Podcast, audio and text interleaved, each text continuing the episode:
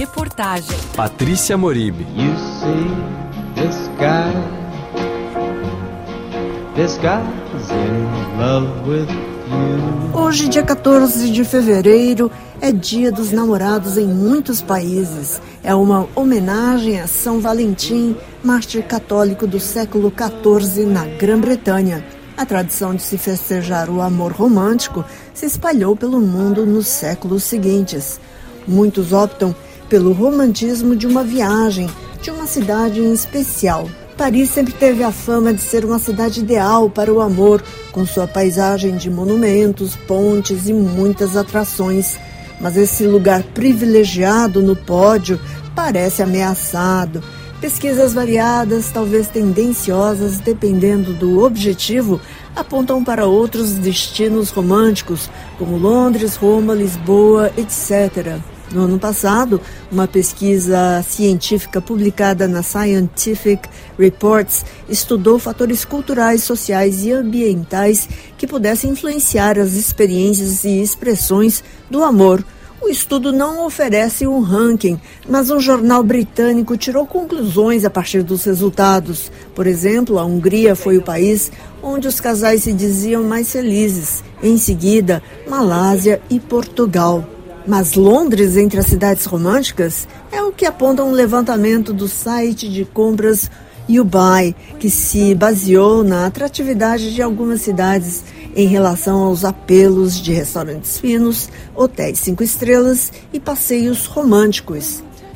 YouBuy usou os dados do site TripAdvisor para fazer um ranking das capitais europeias e surprise, surprise, Londres saiu na frente com 1.505 pontos, traduzidos em 1.361 restaurantes, 138 hotéis de cinco estrelas e seis tours românticos. Paris chega logo em seguida com 1.440 pontos, referentes a 1.275 restaurantes refinados, 105 hotéis pentaestrelados e 60 roteiros românticos.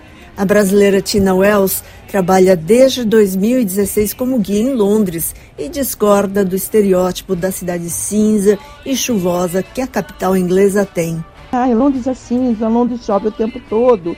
E não é isso. Londres é cinza, sim, tem uns dias cinzas. Londres chove? Chove, mas não é todo dia. E chove bem menos do que muitos outros lugares, porque a chuva aqui é aquela garoinha, né? Tina Wells dá então as dicas para um programa bem romântico em Londres. E então eu sugiro assim, um chá da tarde na Fortnum Mason, um passeio no Palácio de Kensington, um passeio na London Eye no pôr do sol com direito a uma taça de champanhe, caminhar pela beira do rio quando está escurecendo para ver as luzes da cidade se acender. E uma infinidade de restaurantes que são românticos. Tem o Clo Maggiore em Covent Garden e tem vários restaurantes com vista em rooftops se o tempo estiver bom, fazer um piquenique num parque. Valentine's Day em Londres não deixa nada a desejar para nenhum outro lugar do mundo. Para Tina, o olhar do mundo mudou em relação a Londres. Obviamente, Londres mudou, progrediu, né? Mas eu acho que na questão de comportamento das pessoas, o londrino, ele não mudou. O que mudou foi o olhar do mundo para Londres, tá? As pessoas antigamente esnobavam, hoje em dia também tem gente que ainda esnoba, achando que Paris, Estados Unidos, Itália é muito melhor que Londres. Mas com o evento das redes sociais, as pessoas que postam no Instagram, as coisas que elas fazem, vêm em Londres, e as pessoas que moram aqui também, que postam, né, os guias também, isso veio que foi dando aquela coisa, as pessoas começaram a enxergar Londres. E aí começaram a vir e gostar. Mas Paris é Paris e a cidade sempre está na lista das mais românticas do planeta.